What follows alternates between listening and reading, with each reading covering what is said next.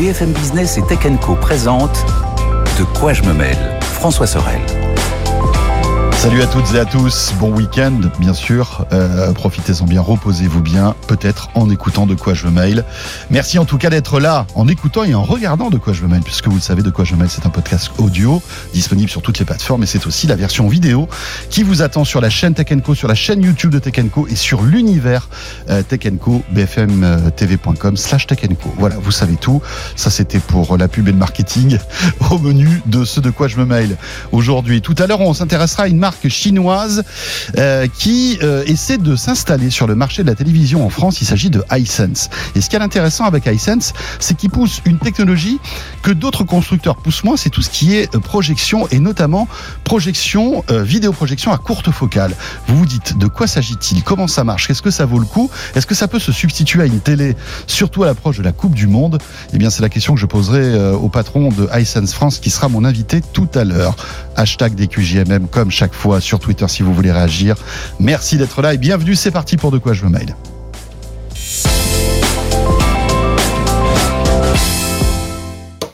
Le club de la presse Haïti pour débuter avec Mélinda Davorsoulas qui nous fait l'amitié, la gentillesse d'être avec nous. Bonjour François. Salut Mélinda. Mélinda, journaliste euh, à Tech Co, bien évidemment. Et en face de toi, Mélinda, c'est Anthony Morel. Salut Anthony. Salut Mélinda, salut François. Ravi de te retrouver, Anthony. Eh ben pareil. Ça va être cool de vous avoir tous les deux pour débriefer l'actu. Euh, Anthony, qu'on retrouve bien sûr tous les matins sur BFM Business et sur RMC Découverte euh, dans la matinale. Hein. Et puis avec Estelle Denis. Entre midi. et deux sur RMC Story et sur RMC, bien entendu. pas mal de trucs hein, dans l'actu. Deux keynotes qui se sont enchaînés coup sur coup. Celle de Microsoft, on va s'intéresser à celle de Meta dans un instant. Euh, et puis aussi euh, des petites anecdotes concernant l'iPhone 14, PayPal, etc. On vous réserve euh, une actu très sympa. on commence donc par la première keynote dans l'ordre chronologique, c'était en début de semaine. Meta donc qui a annoncé eh bien quelques éléments très importants sur sa stratégie de la VR avec en point d'orgue un nouveau masque. Alors c'était un secret de polichinelle, hein, puisque ce masque a traîné dans les hôtels. Ah oui, c'est vrai. J'avais oublié cette histoire. On, mais oui.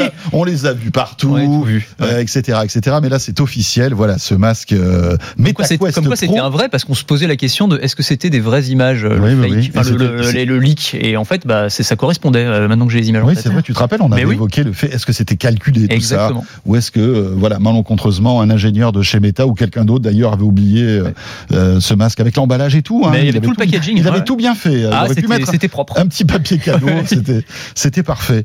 Euh, donc voilà, on a débriefé cette, cette keynote sur, sur la chaîne Tech Co, hein, puisque vous le savez, ça aussi c'est important. J'en profite. Hein. Toutes les keynotes importantes euh, de, de, dans le monde de, de, voilà de ces géants américains, vous les retrouvez en direct euh, sur la chaîne Tech Co et on vous les commente, on vous les traduit, on essaie de les analyser en temps réel. Donc euh, Meta.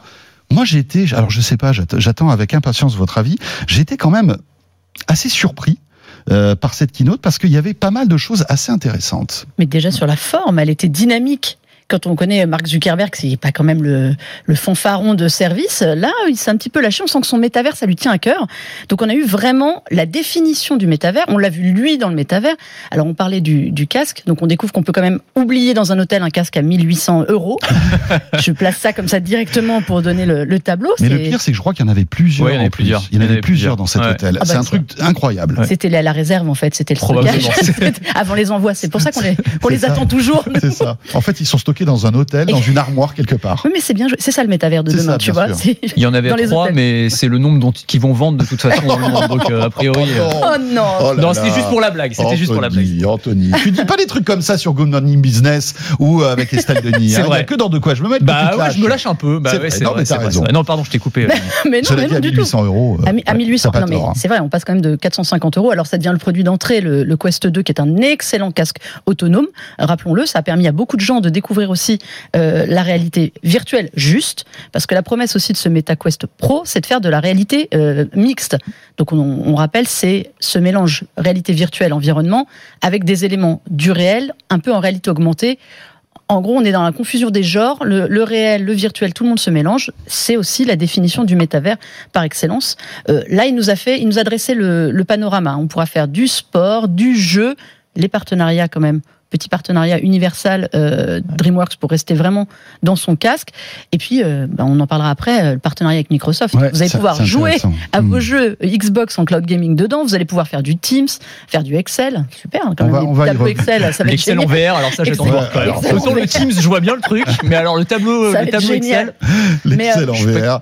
Je vous dis pas les Doliprane à côté quand même. Hein. Bon, ça mais c'est vrai que moi j'étais plus intéressée par tout ce qu'il a développé à côté. Alors J'aime beaucoup le langage, donc le langage euh, social qu'on nous a répété, répété, répété. Ça, c'était intéressant.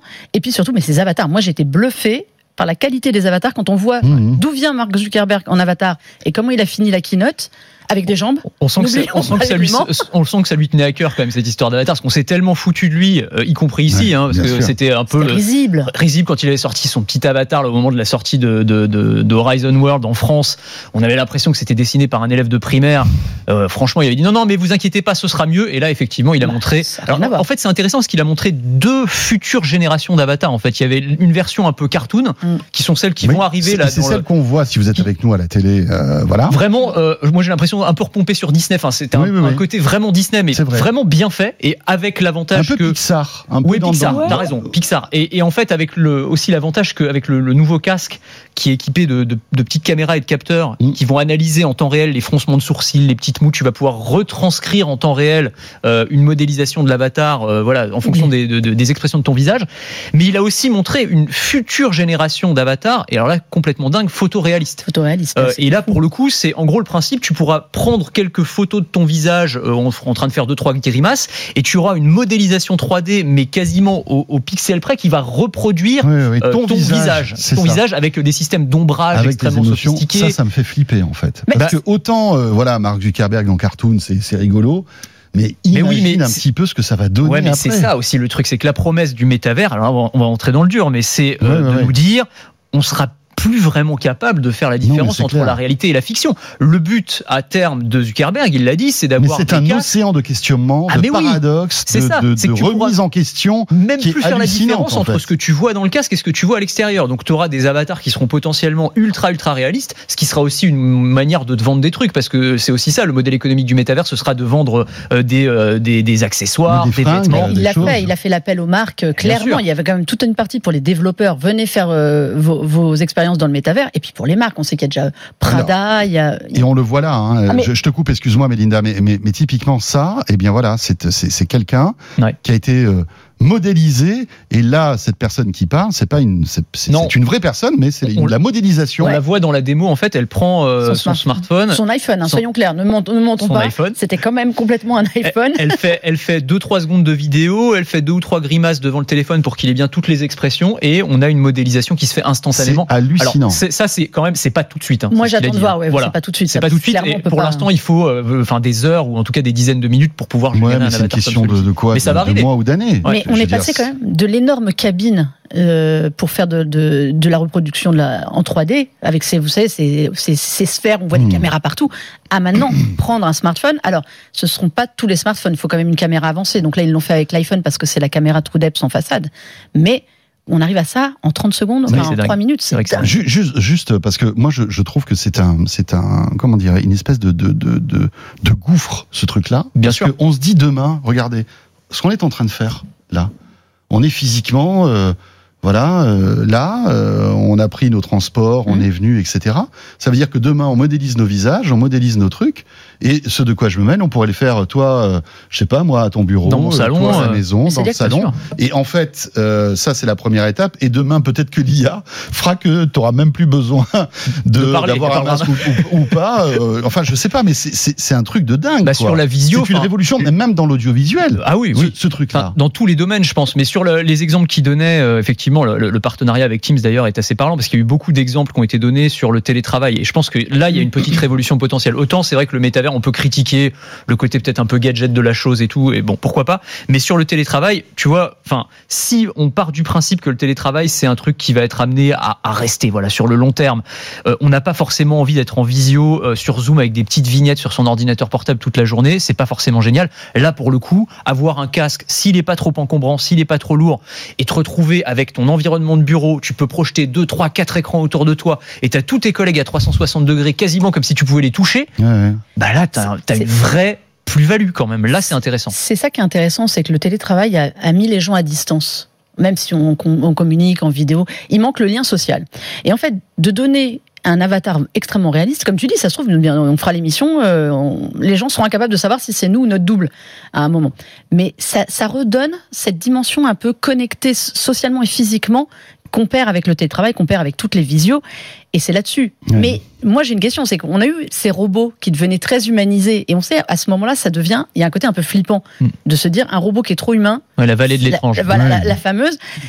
Là, on y vient quand même, parce qu'il y a des moments où on savait plus c'était Mark Zuckerberg le vrai ou Mark Zuckerberg l'avatar. Après, ce n'est que. c'est quand même inquiétant. Alors le deepfake, n'en parlons pas. Après derrière, ça va être un festival. Ça va être un festival, bien sûr. Le deepfake, ça va être horrible. Ah ben là, tu, tu les, les usurpations d'identité, il va falloir ça... bien légiférer tout ça, parce que ça va être. Non, mais ça va être. Mais ça, c'est toujours, c'est toujours pareil. C'est pas la technologie qui est bonne ou mauvaise. Hein. C'est l'usage qu'on en fait. Hein. Non, et puis on n'y pourra rien. Et on n'y pourra pas grand chose. Effectivement, ça va arriver. Il va falloir embrasser tout ça. Mais sachant que et s'adapter. Sachant qu'on n'en est pas encore là quand même. C'est-à-dire que là, par exemple, sur les avatars photoréalistes, ça va prendre un petit peu de temps. Il y a des trucs, c'était intéressant parce qu'il y avait un mélange dans cette conférence entre ce qui va arriver là maintenant tout de suite avec euh, les nouveaux casques. Et c'est vrai que les nouveaux casques sont quand même intéressants. Moi, je trouve qu'il a marqué des points quand même, Zuckerberg. Le, le casque, il est énorme. Hein. Le, casque est quand même vraiment cool. C'est-à-dire qu'il est quand même beaucoup plus, déjà, beaucoup plus léger, beaucoup moins encombrant. Ça, c'était un vrai gros enjeu parce que si on veut une adoption du métavers, il faut qu'on ait des trucs qui soient, il va falloir aller plus loin que ça, hein, mais il faut que ce soit beaucoup plus miniaturisé par rapport à ce qu'on a aujourd'hui sur le marché. Euh, des euh, niveaux de résolution qui sont largement supérieurs. Là aussi, pour avoir plus de netteté, bah, pour avoir aussi des avatars de meilleure qualité, euh, pour avoir moins mal à la tête et moins de nausées. Enfin, il y a tous ces enjeux-là aussi euh, qui sont euh, qui sont adressés par par ces technologies-là. Et puis et puis et puis à terme, effectivement, la partie est-ce qu'on acceptera tous de se de se plonger dans ce métavers? Moi, je pense que tout, il n'a pas répondu à toutes les questions, mais je trouve qu'il a apporté quand même un début de réponse, et y compris d'ailleurs sur la façon dont on interagira avec ces, ces éléments virtuels, parce qu'aujourd'hui on a des manettes, mm. mais il a présenté aussi, alors voilà, les, les des, des, sortes de bracelets euh, bracelets haptiques ou bracelets neuronaux, mhm. c'est-à-dire des bracelets qui seront capables. Ils avaient racheté une start-up il y a mhm. quelques temps euh, qui faisait, dont c'était la spécialité, qui analyse les signaux électriques envoyés par notre cerveau jusqu'à nos muscles. Donc ça va capter ces mouvements-là et, ça, va les retranscrire, les réinterpréter. Et donc à partir de tout petits mouvements presque imperceptibles mhm. des doigts, tu pourrais manier des objets dans le monde virtuel. On peut imaginer que tu aies un clavier virtuel qui s'affiche à n'importe euh, devant toi. C'est le bracelet qui capterait en fait les, mouvements de tes doigts. Exactement. donc là, le potentiel est dingue, vraiment. Hein, ça, va être fou, mais là encore, ça va prendre quelques années probablement. Ouais, ça, ça il travaille depuis quelques temps là-dessus, et c'est vrai que ce, le contrôle gestuel. En fait, on en vient à, comme tu dis, le, casque devient ergonomique, donc ils ont réparti le poids pour qu'il soit plus mmh. agréable à porter plus longtemps, et à essayer d'effacer progressivement l'idée que tu as un casque sur la tête. Lui, on va le faire disparaître, donc on va te mélanger la réalité et le virtuel pour que tu saches aussi plus un moment dans quoi tu es. Euh, cette fois, le casque, les capteurs devant les caméras sont en couleur. Jusqu'à présent, ça existe déjà des, des, des, casques où tu peux rebasculer un peu dans la réalité pour éviter de te prendre la table, la chaise. C'est le cas du Quest 2. Le Quest 2 fait en fait, dès que tu sors de ta zone en fait que tu as définie, tu vois en noir et blanc euh, la, la, la, réalité en quelque sorte, mais la, la définition est pas bonne. Là, là a priori c'est en couleur, donc pour que tu puisses aussi travailler, c'est ce qu'ils nous ont montré. Euh, alors là, c'était vraiment le côté productivité. Donc il essaye d'effacer les barrières potentielles qui puissent y aller. Ce bracelet là, a, a, qui est vraiment un, une aide au contrôle gestuel c'est ça. Hmm. On va oublier les contrôleurs. Et puis après, on va oublier qu'on a le casque parce qu'on verra à travers, on saura plus. Mais en tout cas, si on prend un peu de recul, on se rend compte que là, euh, il marque des points. Ah oui, moi je pense qu'il a marqué des points. Moi, enfin, sincèrement, hein, on allait un peu à, reculons euh, sur cette keynote. Euh, voilà. Mais là, moi, j'ai été bluffé sur pas mal de trucs. Alors, j'espère que les délais seront tenus, que ce qu'il présente, c'est vraiment la réalité. Il enjolive pas tout ça, etc. Il me tarde vraiment de chausser ce masque et de voir à quoi il, ce qu'il a dans le ventre. Après, ça répond pas non plus à toutes les questions. D'abord parce que ce casque, il est hyper cher, 1800 euros. ça veut dire que c'est pour les entreprises, dans un premier temps, les grandes entreprises. Mais, et c'est mais, mais si on arrive déjà à avoir technologiquement quelque chose qui est au point pour 1800 euros, on sait très bien, toi et moi, que dans un an ou deux, ça coûtera 1000 euros, le, 700, le problème, Le problème fondamental, c'est que pour Zuckerberg, là, le timing est très très mal choisi. C'est-à-dire que le temps presse, mais presse incroyablement. C'est-à-dire qu'ils ils ont choisi euh, pour le pire moment pour opérer une révolution industrielle. Bien Parce que sûr. le métavers, c'est ça. Mm. Alors, ils pouvaient pas deviner qu'il y aurait une récession mondiale et qu'on serait dans une situation économique qui touche tous les géants de la tech. Mais euh, Facebook ou Meta particulièrement, puisque ils ont leur cœur de métier qui est remis en question. Facebook qui est vieillissant, euh, donc euh, c'est des revenus qui vont baisser. Instagram qui est de plus en plus concurrencé par TikTok. Donc, ils ont des problèmes. C'est-à-dire, si, s'ils brassaient des milliards et des Mm. milliards et qu'il y avait Ouais, zéro ouais. problème, ils pourraient débourser des dizaines de milliards Oui, il y a- cette y a une révolution pression industrielle. Là, il y a financière une vraie pression. Et donc, du coup, il faut aller à marche forcée, alors que sur ces technos-là, il faut quand même prendre du temps. Mine de rien, il y a une nécessité. Tu peux pas miniaturiser tout en l'espace d'un an ou deux, c'est pas possible. Il avait besoin en plus de définir son, son métavers. On l'a moqué, comme on a dit. Enfin, on n'a pas été les plus tendres à dire, expliquer. que- on- il a mis un mot dans le langage technologique actuel. On a du métavers à toutes les sauces. Personne ne savait exactement ce qu'il voulait dire. Mais tout le monde emploie. Là, il a donné une, une vision. Alors, je pense en effet qu'elle est à quand même long terme, avec un moyen d'entrée qui est un casque, qui est un casque très cher, mais il, il vise clairement euh, les professionnels parce que il a de la concurrence. Il y a un autre casque autonome euh, chez HTC qui est le Cosmo, si je me trompe pas, euh, Cosmo, qui est le un, Vive Non, enfin, c'est le. c'est un Cosmo qui Ah, est le- vraiment ah, oui, qui est pour- que pour les professionnels. pour Ah le oui, oui, oui, ok. Et donc, ce marché-là est porteur pour différentes raisons. Euh, Microsoft Hmm. essaye aussi avec son HoloLens. Là, il y va avec un produit, comme tu dis, qui n'est pas à la portée de Ah, tout mais le c'est vrai monde. que ça donne une, claque euh, Mais à va- l'HoloLens quand même, tout mais- ce qu'on voit là. Bah, hein. faudra tester parce que le HoloLens, c'est- pas mal. HoloLens, c'est Il- très Oui, bien. mais ça évolue moins vite. On Ça- voit que. Microsoft met moins au centre de ses recherches HoloLens. Ils le font, mais. il Oh, Ouais, mais- il travaille quand même dessus. mais- ouais, non, mais. Mais il, il communique pas. En Ouais, revanche, mais il le Ouais, dernier HoloLens, il a, il a deux ou trois ans quand même. Il n'y a, eu il pas eu d'itération technologique. Quand on voit que tout ça évolue à une vitesse folle, euh, HoloLens, ça fait deux ans qu'il n'y a pas de nouvelles. Oui, mais hein. parce qu'il est en entreprise. En entreprise, euh, les gens qui s'en servent, ça leur Ouais, suffit. ouais. Là, lui, il, là, il y va vraiment pour ça, là, avec son. Mais là, son- ça va être aussi un, à Quest 1800 Pro. euros, ça va être pour les, pour les entreprises C'est aussi. que pour les hein. entreprises, Ah, voilà, pour clairement. l'instant, clairement, ouais. c'est que C'est pour clair. Mais là, le truc, c'est qu'il a répondu sur la partie Ou alors les hardware. geeks qui ont vraiment Ouais. envie de, de, de se faire Ah, plaisir alors, et qui vont le se cramer Cusp. 1800 Les- les euros. euh. Mais, mais il n'a pas encore complètement répondu. Tu disais sur le, le métavers, c'est vrai qu'il en a dit un petit peu plus, mais je pense que la définition, elle n'est pas encore hyper claire. Et d'ailleurs, c'est ce qui lui est reproché. C'est c'est marrant parce que je pense que Zuckerberg, quand on se retournera un petit peu sur ce qu'on dit aujourd'hui dans 5 ans ou dans 10 ans, soit il sera devenu le génie qui avait tout compris avant tout le monde et envers et contre tout, soit ce sera le mec qui a planté la boîte à 1000 milliards de dollars Ouais, qu'il ouais. avait monté. C'est- Mais tu as Et, tout à fait et- raison. et en fait, ouais. le truc, c'est que quand tu regardes, y compris, parce que personne, enfin, y compris en interne, hein, il y avait eu des notes internes qui sont sorties, euh, qui ont montré. Merci d'aller dans, le, dans Horizon World. Mais non, mais c'est ça exactement, de, dire que tous les salariés de- devraient être amoureux. Enfin, ça devrait être le- leur objectif de tomber amoureux d'Horizon World, et y compris à encourager en interne les gens à l'utiliser parce que même les équipes qui bossent dessus ne l'utilisent pas suffisamment. Et puis ensuite, il y a ses concurrents. Alors c'est de bonne guerre, mais Tim Cook, par exemple, qui parle pas très souvent des produits concurrents, mais qui a dit sur le métaverse quand même, il y a un vrai problème de définition. Euh, monsieur et Madame tout le monde ne sait absolument pas ce qu'est le métaverse. Or pour l'instant, euh, c'est, si on veut que ça se développe, il faut qu'on puisse Ouais. di- de mettre des mots dessus. Même chose chez Evan Spiegel, le patron de Snap, qui dit exactement la même chose. Même chose chez Eric Schmidt, l'ancien patron de Google, qui sont quand même des gens qui pèsent un peu dans le Ouais, monde bien sûr, bien sûr. Donc- Ils sont très réalité augmentée plus que réalité Alors, vrai. virtuelle en plus. Je pense que Ces du coup, il y a une guerre de normes aussi, enfin de, de, de, de- de- Ce sont de- des gens, euh, Evan Spiegel avec Snap, forcément, ils sont très réalité augmentée, c'est leur fonds de commerce. Euh, Tim Cook a jamais caché qu'il croyait beaucoup plus en la réalité augmentée que dans la réalité vir- virtuelle, d'où le mystère autour de ce fameux casque qui doit arriver chez Apple. Mm. Mais en effet, il y a la réalité virtuelle, il y a un côté qui fait peur. On est enfermé quand même dans quelque chose.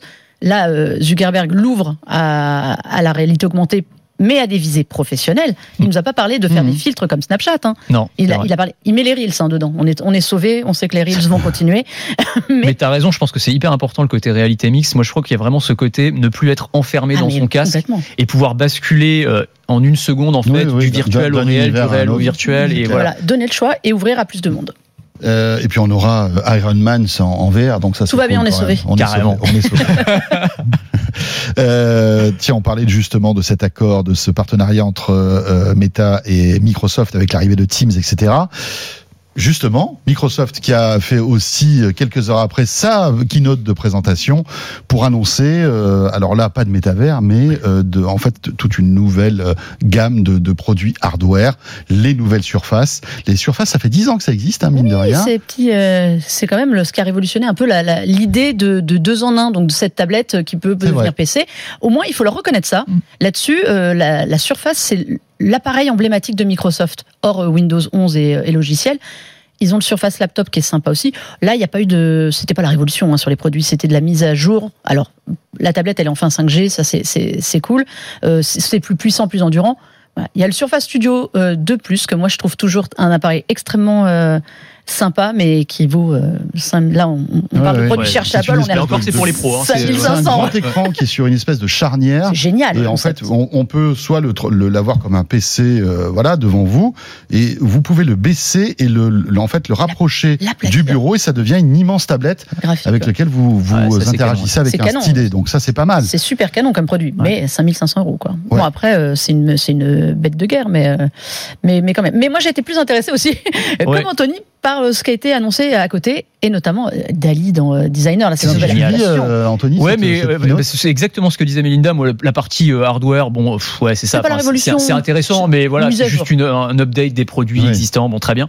Mais effectivement, sur la partie logicielle, il y a, je pense, une tendance de fond d'ailleurs chez Microsoft et qui dépasse Microsoft, c'est le fait d'intégrer de l'intelligence artificielle au maximum dans tous les produits soft. Et donc, effectivement, il y a eu cette démo avec Dali. Donc, c'est un nouveau logiciel en fait hein, qui s'appelle Microsoft Designer. Mm dans lequel on intègre donc Dali, dont on parle beaucoup. Vous savez, ce sont ces, algorithmes qui permettent de transformer euh, du texte en image. C'est-à-dire, vous tapez une idée. Voilà, euh, je tape, je sais pas, euh, François Sorel à la plage en train de manger des sushis avec un sombrero pas, chacun ses fantasmes. Hein, On va tester ça direct. si j'ai un sombrero, je n'attraperai pas de coup de soleil. Ça, c'est vrai. Ce qui est déjà un avantage. je te remercie. ce qui est déjà un avantage.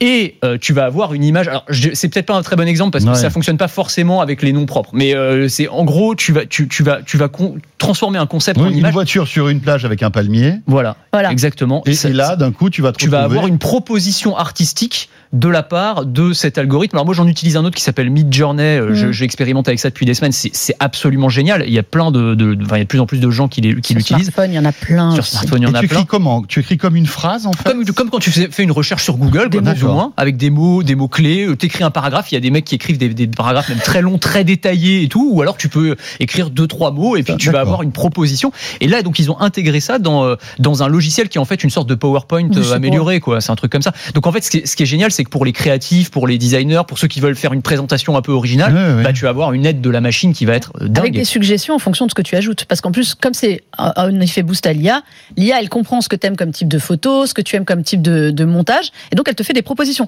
Ah non, mais c'est un truc pour te faire croire que tu es créatif à mort, alors qu'en fait, tu écris trois mots. Il faut être honnête. Derrière, tu as des super visuels qui apparaissent. Moi, ça. moi, c'est génial. Mais tu sais, c'est génial pour. Euh, c'est intéressant parce que ça pose même, y compris des questions euh, un peu éthiques euh, chez les artistes. Il y a de plus en plus d'artistes qui utilisent ces outils-là. Et notamment, il y a quelques semaines, il y avait un, un concours de peinture aux États-Unis qui a été remporté par un artiste qui avait utilisé Midjourney.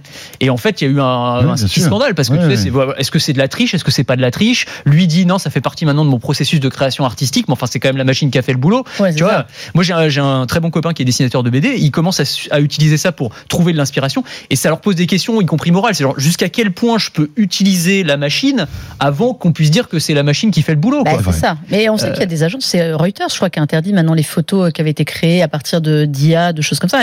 Il, se pose quand même une vraie question sur euh, qui est l'auteur. C'est ça. Juste qui est l'auteur. Oui. Si tu regardes ça, nous on fait ça pour rigoler. Euh, c'est très sympa pour envoyer des partager, mais quand tu es un vrai artiste dont c'est le métier, carrément. Quelle est la part Encore une question, en fait, de toute cette IA, de toute cette transformation. On évoquait tout à l'heure les, les, les avatars réalistes. C'est pareil. C'est pareil. Ah mais oui, ça pose des questions éthiques, ça pose des questions éthiques, juridiques. juridiques, qui sont énormes. Et c'est vrai qu'un artiste qui demain euh, euh tape euh, quelques mots avec euh, en plus une tendance, tiens, j'aimerais que ça ressemble à tel à tel peintre, etc. Parce qu'il y a ça aussi. Oui, dans le style de. Dans le style de, tu peux rajouter des styles.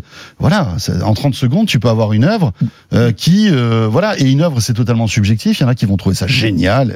mais voilà. la question va se poser quand ces tableaux d'artistes vont commencer à être vendus 1 million, 2 millions, 3 millions euh, aux enchères. Et là, tu dis, mais en fait, à qui, à qui va l'argent? Ouais, absolument. Mais as déjà du logiciel ou à l'artiste Mais c'est dingue parce que le numérique arrive sur des terrains, même de créativité et de d'inventivité qu'on n'imaginait pas ah bah. auparavant. on voit que le numérique voilà, artificielle, a révolutionné la musique, la vidéo, mais ça c'était du de la compression, décompression. On prenait de l'analogique, on l'a transformé en numérique. Mais là, on va avec l'IA, on, on, rentre dans une espèce de, de, de monde euh, où en fait c'est notre créativité qui qui va être concurrencée par euh, par, par la machine. Mais quelle est la part de, de notre créativité qu'on laisse encore euh, avoir le dessus? En fait, c'est ça qui va être mm. intéressant. Et comme tu dis, c'est une, une question purement philosophique au bout d'un moment. C'est la technologie, on la limite à quoi? Si euh, la valeur ajoutée de l'être humain? Si l'individu n'est pas capable de se limiter, c'est là où, à mon avis, on court à la dérive. On parlait de Microsoft. Intéressant aussi. Euh, tu, tu, voulais ouais, juste sur Microsoft, ouais. juste pour finir sur l'intelligence artificielle, parce qu'il y a eu un autre truc très ouais. intéressant là, c'était l'intégration dans Teams aussi d'outils d'intelligence mmh. artificielle.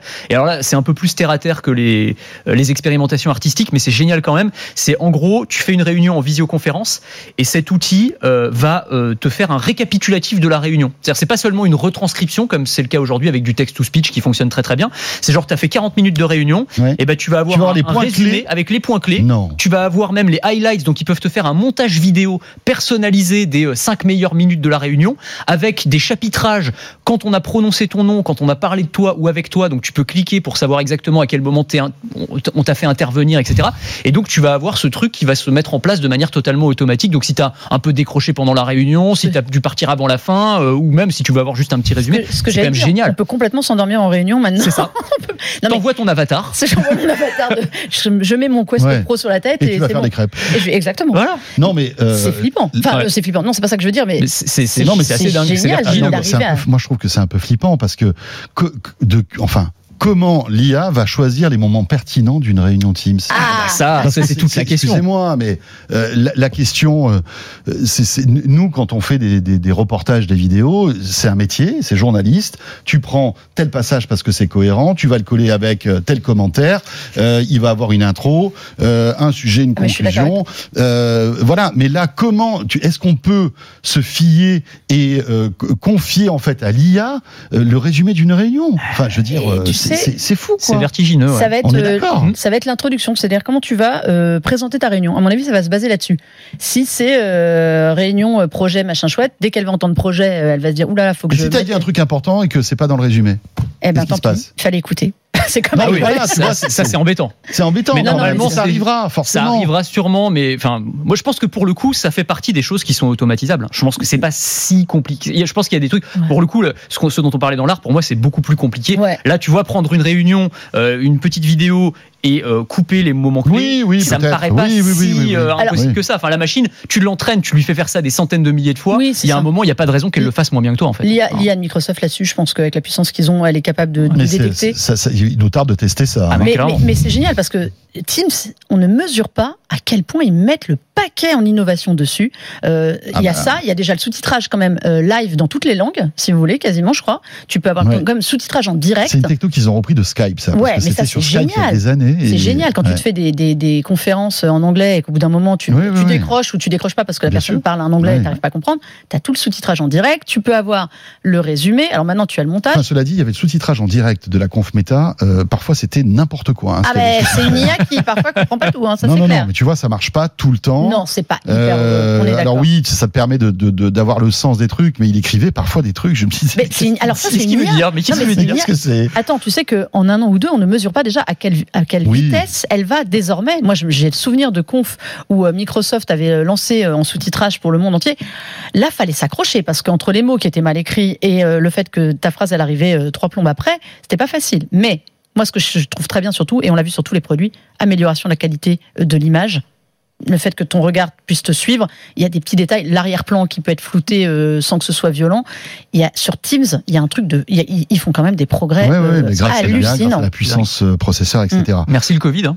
Mais oui, que- non mais c'est vrai, Mais mine de rien, évidemment. parce que c'est ce qui a boosté en fait tous les logiciels de, Teams, de tu peux visio. faire une réunion comme si tu étais dans un auditorium avec tes 57 personnes qui sont à l'écran, dans un environnement un peu fun ou un café. Enfin, c'est Ouais, bête, ouais, mais ça rend. On, on en revient à la convivialité qui Mais- manque aux vraies réunions physiques par rapport aux réunions en visio. Juste un dernier mot concernant cette keynote. C'est vrai que Microsoft aussi euh, a cette volonté d'ouverture. On en parle souvent avec Melinda, mais aussi euh, avec vous. Euh, Microsoft, euh, en fait, ne veut avoir que des amis, que ce soit chez Meta, Meta qui va accueillir Teams, Microsoft qui va accueillir certains services d'Apple. Ça, c'est quand même cool qu'on ait iCloud Photo qui arrive Mm. directement sous Windows. Euh, on voit, on voit que Apple TV va arriver, Apple Music, etc. Et on se rend compte et tu vas écrire un papier, enfin qui doit être disponible au moment où on enregistre là, Ouais, en fait. sur l'ouverture en fait de Microsoft. J'ai Hein j'ai- j'ai discuté avec un des- avec Chris Caposella qui est le responsable marketing, marketing et expérience grand public en fait euh, chez Microsoft euh, Corporate et en fait il, il m'expliquait qu'il y a une vraie volonté d'avoir remis, il dit c'est quelque chose qui peut être qui est, très bien fait par d'autres mais qui n'était pas chez nous, remettre l'utilisateur au milieu et on regarde ce que l'utilisateur ce dont il a besoin. Il a besoin d'autres services ailleurs et on sait qu'il a besoin de nos services sur d'autres supports parce que bah, il a un iPhone et on n'a pas, on a, on a plus de téléphone s'ils en ont mais qui ne servent à rien chez Microsoft. Donc il regarde ça et en regardant ça finalement, eh ben ils se mettent ils font copain avec copain avec tout le monde.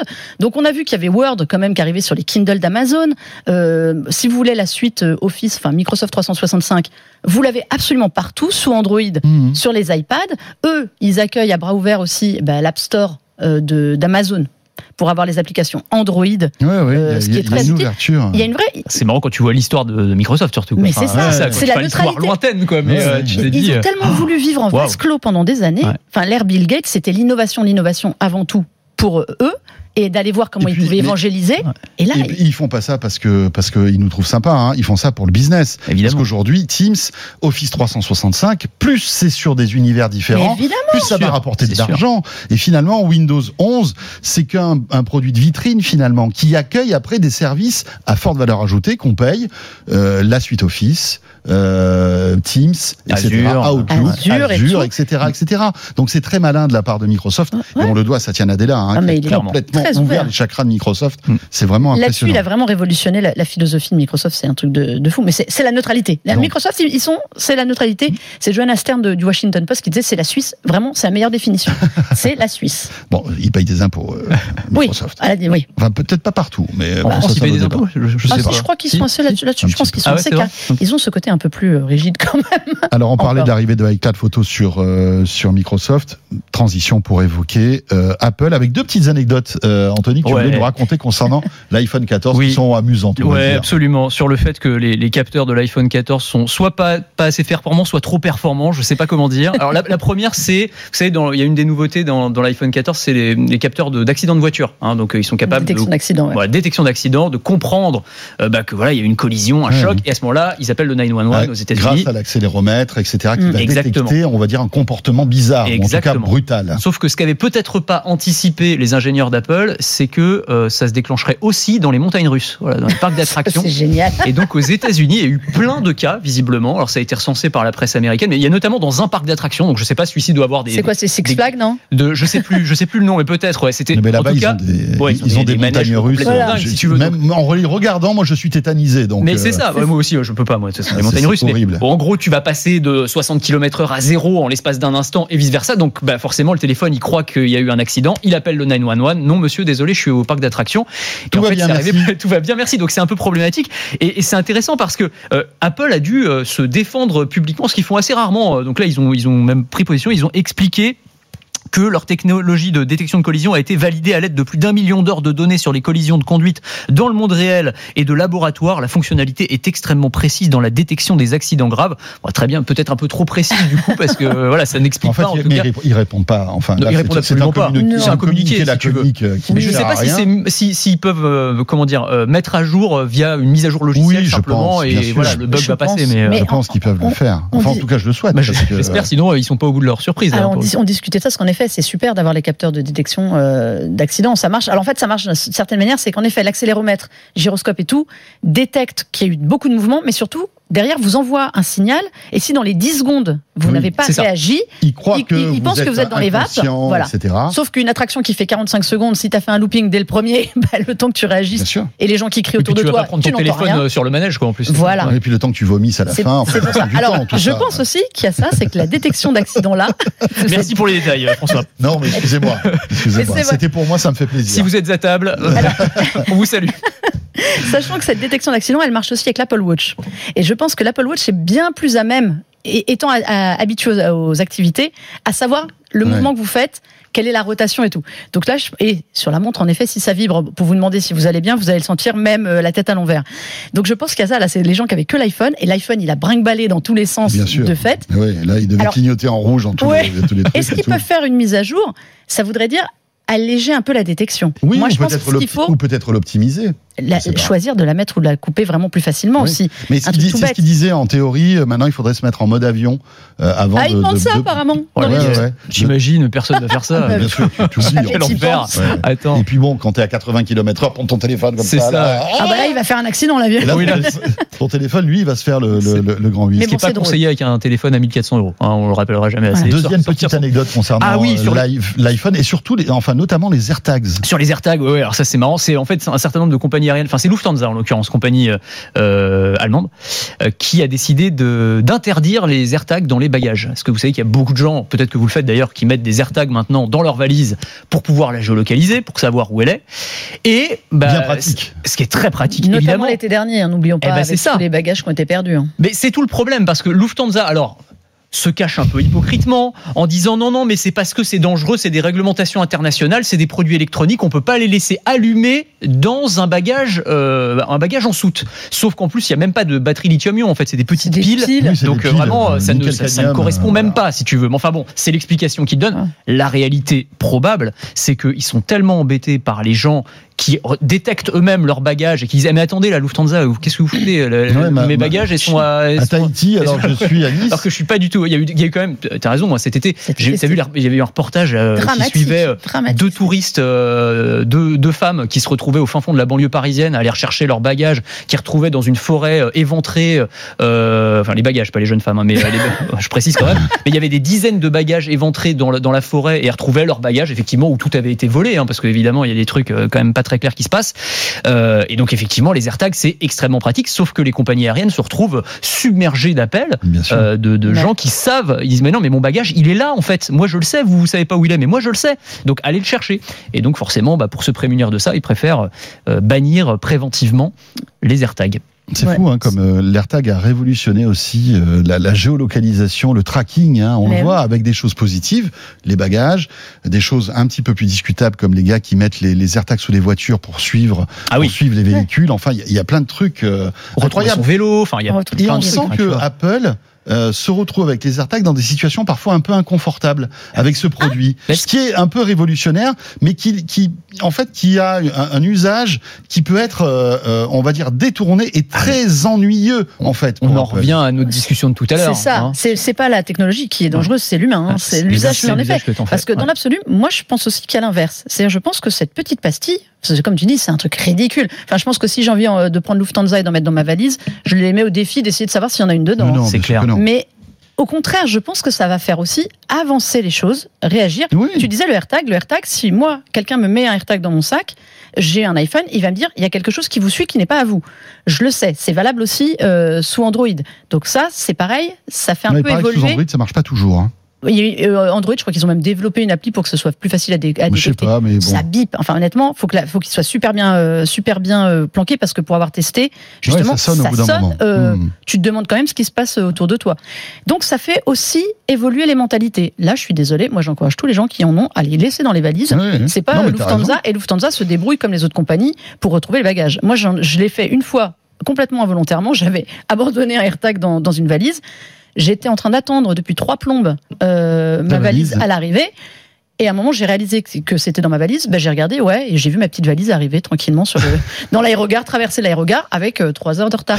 Elle était sur le, tapis roulant euh, à 1 km Oui, c'est ça. Moi, je t'avais pas payé, avais payé le, tarif bas de gamme aussi, c'est pour, pour, ça. c'est pour ça. Non, mais c'est bête, mais voilà, ça sert. On mettra, tiens, on va se mettre un AirTag dans nos valises quand on va aller à Las Vegas. Ouais. Pour voir ce qui se passe. Pour voir si elles nous suivent bien ou si elles sont restées à Paris. Eu des, surprises hein, à Las Vegas, avec les pieds de caméra surtout, qui arrivaient une fois sur deux. Là. les bagages, tu sais, les bagages encombrants, là, pieds de caméra. On pourrait vous faire quoi je me mettre spécial transport Las Vegas. Ah, mais oui, avec le petit caméra qui arrive 72 heures après quand tu as fini ton tournage. C'est génial. Ah, c'est pratique. Juste pour le retour. Mais il est arrivé. Mais il est arrivé. Il est arrivé. C'est parfait. Merci beaucoup à tous les deux. Euh, encore un très bon moment. Merci euh, Melinda, qu'on peut euh, lire, voir sur l'univers Tech Co. Bien évidemment. Et merci beaucoup Anthony. Merci. Toujours un plaisir de t'accueillir dans De quoi je me mail. Anthony qu'on retrouve donc le, matin sur BFM Business et entre midi et deux sur RMC. vous restez avec nous iSense, constructeur euh, de, euh, on va dire, audio-vidéo euh, assez intéressant, pas très très connu finalement, mais qui essaie de, voilà, de se différencier avec des produits, notamment dans la projection. On en parle dans un instant avec le porte-parole d'iSense France. À tout de suite. BFM Business et Tech Co présente De quoi je me mêle? François Sorel. Le retour de De quoi je mêle. Merci d'être là et euh, merci de nous suivre à la fois euh, dans l'univers Tech télé euh, évidemment, mais aussi vidéo, audio et sur BFM Business comme chaque week-end. focus maintenant sur un constructeur qui, eh bien voilà, essaie de d'exister dans un monde ultra concurrentiel dans l'univers audio-vidéo. Il s'agit de iSense avec des produits très intéressants qu'on va découvrir en compagnie de notre invité Rémi Journet. Bonjour Rémi. Bonjour François, merci pour votre Rémi, vous êtes vice-président donc de iSense France. iSense, c'est vrai que quand on euh, regarde un petit peu le marché aujourd'hui de l'audio vidéo, évidemment il y a Samsung, évidemment il y a Sony, euh, il y a aussi des acteurs émergents comme TCL, etc. Et il y a iSense. Euh, vous, votre objectif, c'est de voilà de, de, de, pousser en fait euh, votre marque, vos produits. Est-ce que vous pouvez nous présenter un peu iSense, qui est évidemment un, un grand constructeur chinois Bien sûr. Alors, iSense est à la fois un grand groupe international et une marque qui fabrique et commercialise des télés et euh, de l'électroménager. Nous sommes un peu plus de 80 000 personnes, euh, 80 000 employés dans le monde. Euh, répartis dans 55 filiales. Euh, nous avons 29 usines, 23 centres de R&D. Nous développons un chiffre d'affaires de 26 milliards de dollars euh, en 2021. nous sommes le quatrième fabricant mondial de télé. Nous sommes même passés, selon Omdia, deuxième fabricant mondial de télé au deuxième trimestre 2022. Et nous sommes également connus comme étant le quatrième fabricant mondial de réfrigérateurs. Euh, en ce qui concerne iSense France, nous avons fondé la filiale avec trois collègues il y a maintenant un peu plus de 8 ans. Euh, nous sommes maintenant plus de 60 employés et nous venons, enfin, nous sommes en train de dépasser les 7,5% de part de marché en télé. 7,5% de marché en télé. Euh, alors sans citer peut-être vos, vos, vos, camarades concurrents. Euh, le, Ça nous place cinquième sur euh, cinquième sur le marché. Voilà. Et le premier à combien en part de marché? Le premier à un peu plus de 30%. D'accord. Euh, vous existez depuis pas mal d'années. Vous, est-ce que vous êtes content de la croissance d'iSense en France, notamment? Alors, on, euh, iSense est un, un, vieux groupe dans le bon sens du terme, puisque le groupe est né en 1969 en Chine.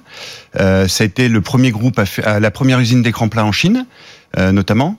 Et puis ensuite, nous avons investi dans le dans l'électroménager.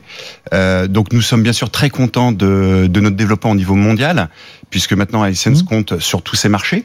Hein, donc, je vous l'ai dit, on est le quatrième et euh, sur le deuxième trimestre, deuxième fabricant mondial de télé. Donc euh, très grosse croissance. Et, et, en France, on est vraiment en train de, on va dire, d'exploser. Hein, donc puisqu'on a à peu près doublé nos parts de marché euh, sur le début de l'année. Donc euh, effectivement, nous sommes euh, nous sommes très contents de notre développement. Pas facile de de, de, de créer une histoire autour d'une marque. De, de, lancer une nouvelle marque parce que évidemment iSense en Chine est très connu, euh, mais en Europe et en France notamment c'est plus compliqué. Hein alors c'est très compliqué, c'est là où le challenge est passionnant. Euh, c'est qu'on est parti de, de, zéro dans des marchés plutôt décroissants. Ouais. Euh, donc le plus important. Après, il y a le Covid qui a redonné un coup de poudre, un coup de boost à tout ça, non? Alors le Covid nous a aidé puisque télés, effectivement. Euh, alors ça donne. Et puis là, il y a la Coupe du Monde aussi. ça a donné un coup de boost au marché puisque et, et en particulier à iSense puisqu'on a plutôt bien géré les flux de marchandises pendant mmh. cette crise-là. Euh, donc voilà, donc pour euh, pour répondre à votre question, il faut euh, il faut d'abord avoir des bons produits. Il faut avoir un, un, bon un positionnement marketing clair. Donc on a pris un petit peu le marché à contre-emploi euh, en visant des produits premium, donc en attaquant le marché par le haut.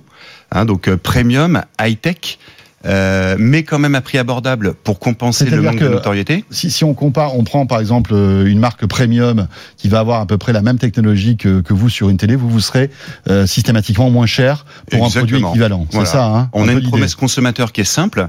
Soit on va mettre plus de technologie au même prix que ces fameux concurrents. D'accord. C'est plutôt ce qu'on fait. Ouais. Euh, soit on va être un petit peu moins cher. Hein, donc donc voilà. Mais on préfère bien sûr mettre plus de techno au même prix.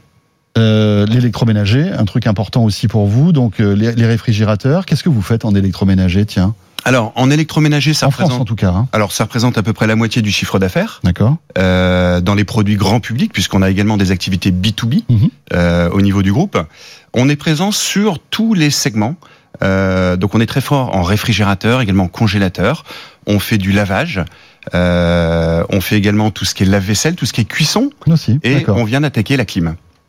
Voilà. Euh, alors, euh, on va maintenant jeter un œil sur la spécificité d'iSense et votre stratégie pour euh, euh, voilà essayer de, de, de, de, vous imposer en France.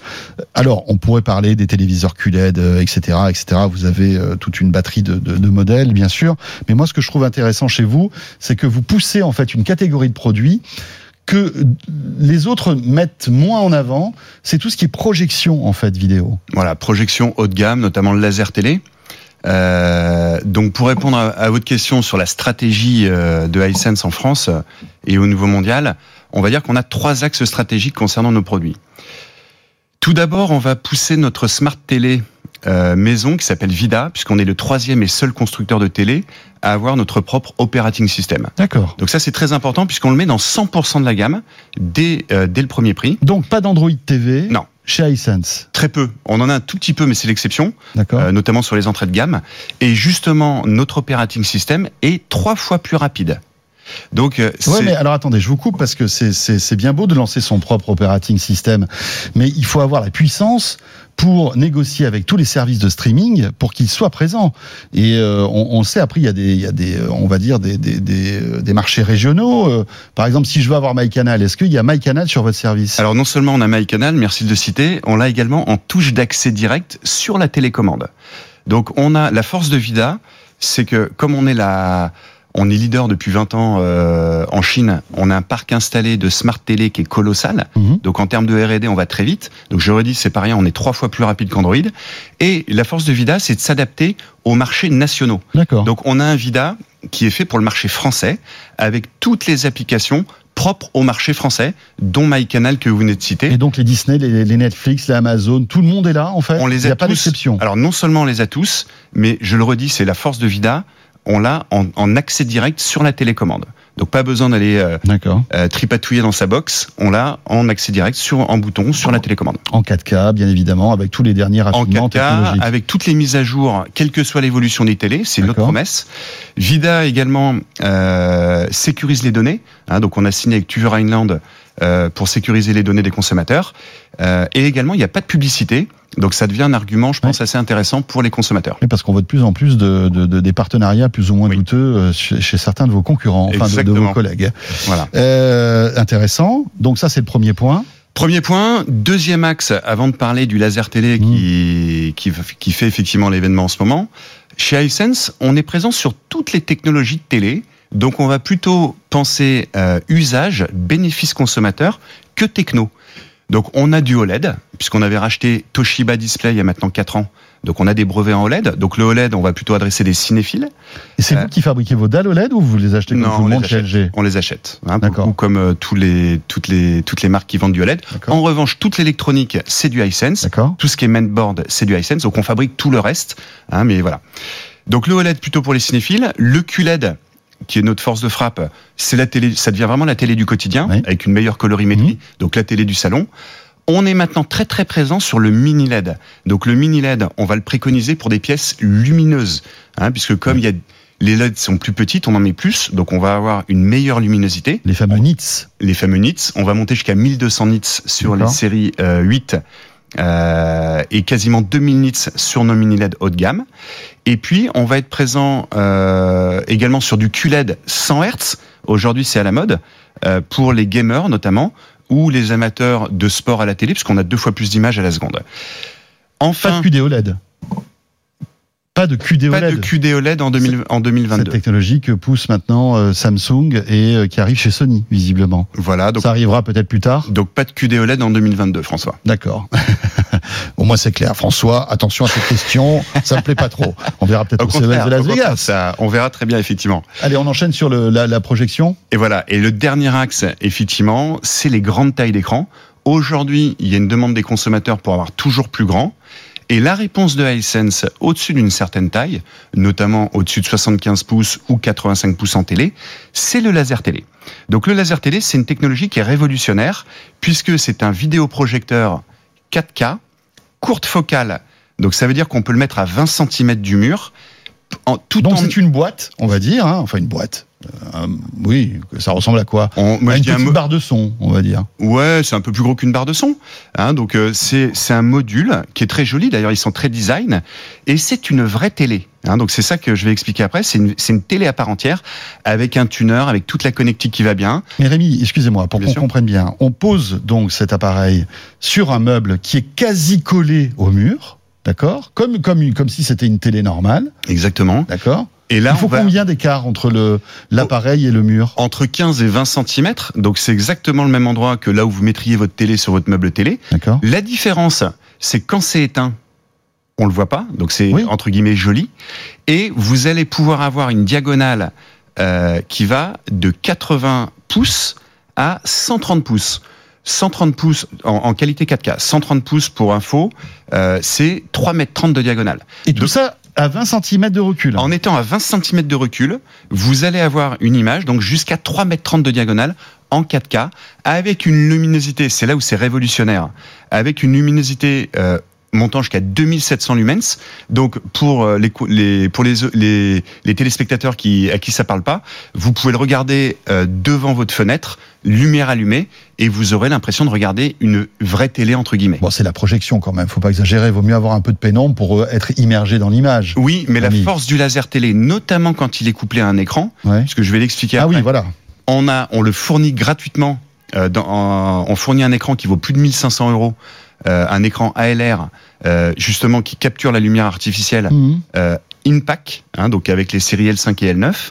Mais euh, on va également, je vais vous en parler après, on va innover en sortant des euh, lasers télé sans écran. Alors parce que c'est ça, c'est-à-dire que euh, on a cet appareil, mais si on veut une, une expérience optimale, il faut comme une espèce de de, de tout, pas de toile, mais comment on appelle ça? Une, Un écran. Un écran. Un écran, tout à voilà, fait. qui, qui sera, qui, qui est pas connecté, qui est pas branché en voilà, fait. Hein. On est d'accord? Et on dirait une toile.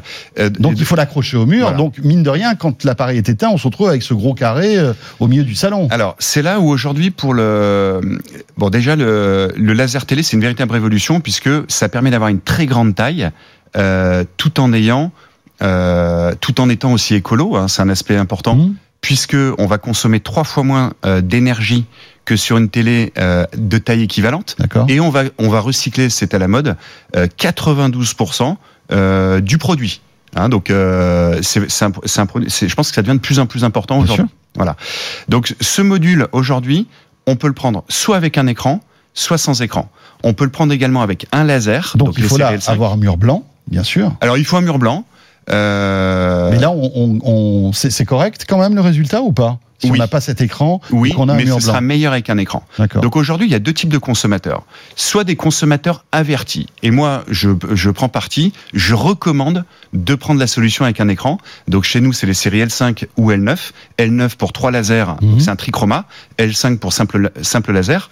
On les a en 100 ou 120 pouces. L'écran est fourni avec. Il est enroulable, donc et enroulé, donc il est facile à transporter. Pourquoi est-ce que je le préconise? C'est que vous aurez une image optimum. L'écran, c'est un écran ALR, donc très haut de gamme. Il y a huit couches. Vous avez deux choses importantes à savoir. Il y a une couche euh, anti anti reflet, anti lumière artificielle. Mmh, D'accord. Hein, donc vous aurez une excellente luminosité, une, une excellente qualité d'image. Et sans entrer trop dans les détails, vous avez euh, également un effet lentille de Fresnel qui fait que, alors qu'on projette à la hauteur de là où est installée une télé, vous allez avoir la même qualité d'image et de luminosité au centre et les dans côtés. les coins. Ouais, ça, c'est et ça, si vous ne mettez pas l'écran, vous ne l'aurez pas. Ça coûte combien, Rémi? Ça coûte autour de 3000 euros. Euh, et on a des solutions aujourd'hui sans écran, donc c'est la nouveauté, qui vont descendre autour de 2500 euros. D'accord. Euh, avantage conso déduit, puisqu'on fait des ODR. Et puis hein, des bientôt le Black. Friday, j'imagine que ça va être la fiesta. Il y a effectivement des, il y a des belles offres, mais il y a des offres de, euh, pendant toute l'année. C'est un marché qui est en train de beaucoup se développer Ouais, en France. C'est clair. Euh, voilà. Et, et, et on a une gamme assez large, puisque comme je vous disais, on a euh, simple laser, Mmh. double, euh, triple laser, hein, pour une meilleure colorimétrie, Et- 100, 120 pouces, et avec ou sans écran. Euh, vous vous attendez à un pic de vente là avec la Coupe du Monde qui arrive?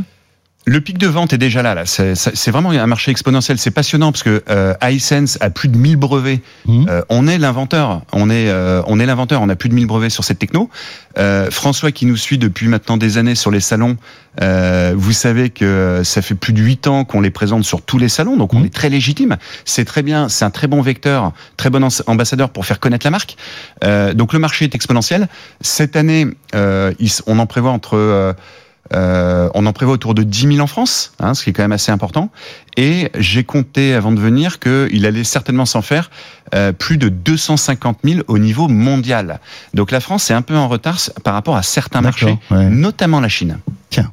Euh, intéressant tout ça. Voilà, euh, petite présentation d'iSense avec ce focus sur euh, la projection qui bah, change l'univers. Hein. C'est vrai que quand on a comme ça de grandes surfaces pour apprécier, bah, alors soit le sport, soit le cinéma, et avec Netflix, etc., parce que ce sont des appareils connectés qui a, apportent les mêmes, le même confort qu'une télévision, ça change la vie. Merci beaucoup Rémi. Merci beaucoup François. Rémi Journée, donc vice-président de iSense France. Pour terminer ce de quoi je me mail, merci de nous avoir suivis bien sûr on sera là euh, le week-end prochain, à la fois sur BFM Business, mais aussi euh, dans l'univers Tech Je vous retrouve donc la semaine prochaine. À très vite. De quoi je me mêle sur BFM Business et Tech